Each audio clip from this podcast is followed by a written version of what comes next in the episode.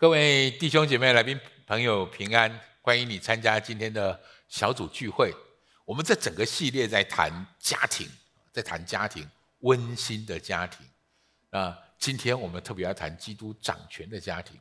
当然，在谈温馨的家庭这样的话，这是这这个话题，其实对我们大部分就许多人来说，这是一个很美好的、很温馨的话题。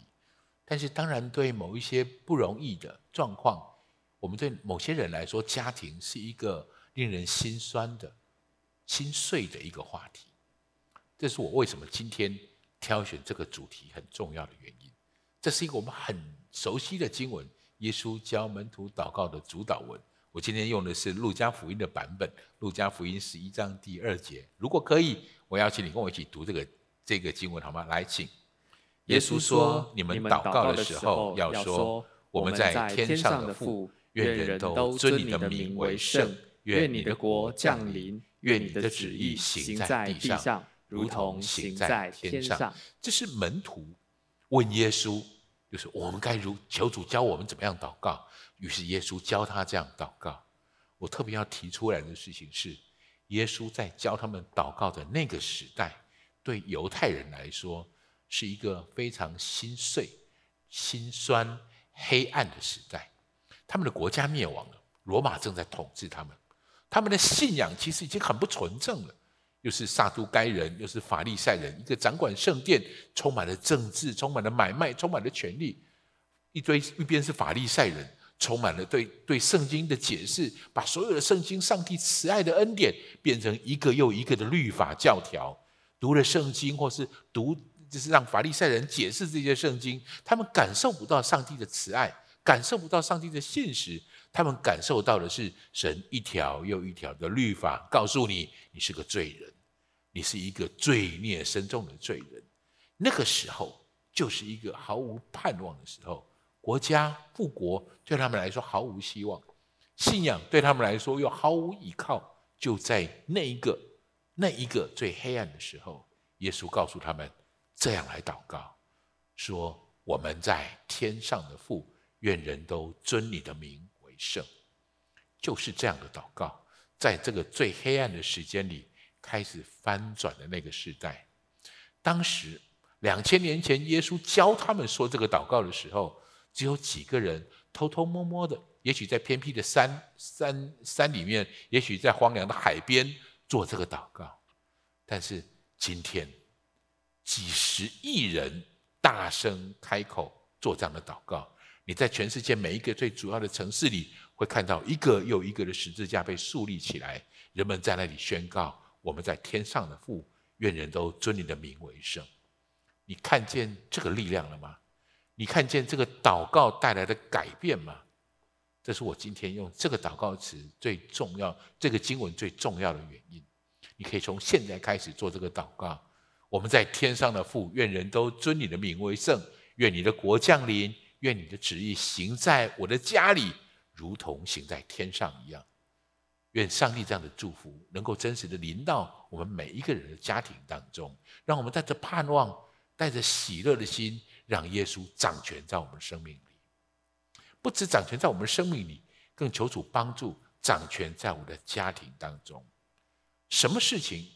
什么是基督掌权的家庭？第一个标题，我要给你的事情是：你愿意在任何的境况下面，不管在什么样的情况下，我坚持神是掌权的。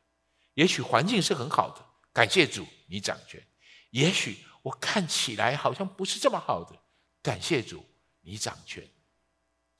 亚伯拉罕一直希望有一个孩子，但是一年过去了，两年过去了，甚至十年过去了，二十年过去了。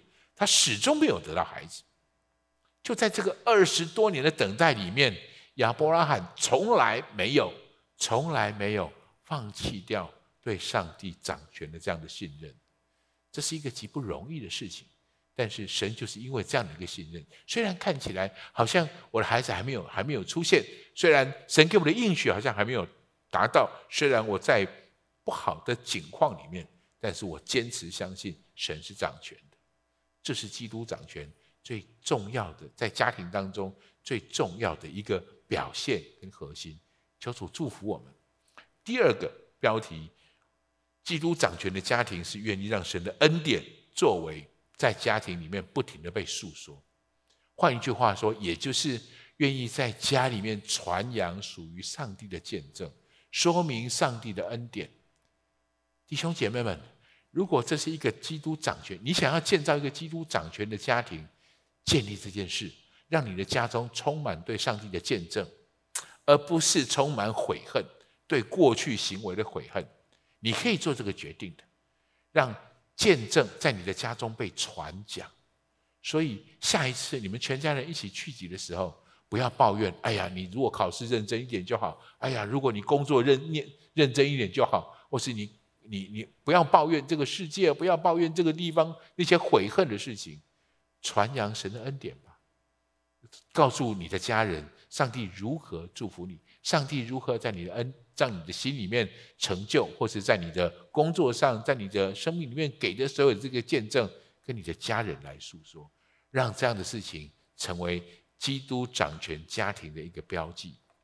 第三个，我给你的标题是：愿意呼召家庭的成员一起来服侍上，一起来服侍上帝。认识耶稣有一个很特别的事情。刚开始我们会问耶稣：“我可以为你可以为我做什么？我可不可以得到这个？我可不可以得到那个？我可不可以得到什么样更丰盛？”我们的专注在主啊，你可以为我做什么？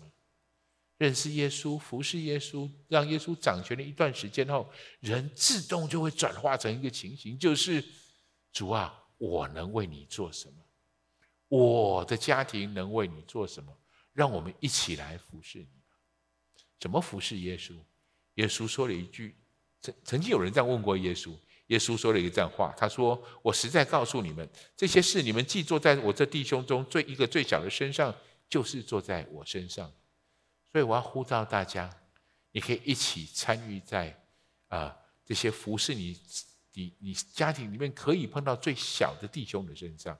我特别指的不是你一个人做这个服侍，是带着家人一起做这样的服侍。也许哪个人特别需要帮助，找你的家人们，不管他是不是信主了，一起做这件事情。这是耶稣告诉我们服侍他最直接的方式。另外一个方式，当然我也很期待你，我也鼓励你。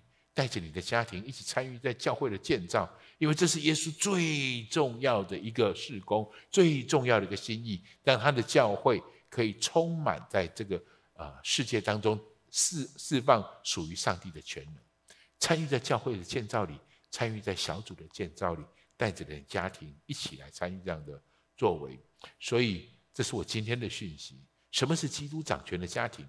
愿意用你的愿意。承接这一切，上帝在我们生命当中最美好的作为，用愿意掌权来领受耶稣基督的掌权。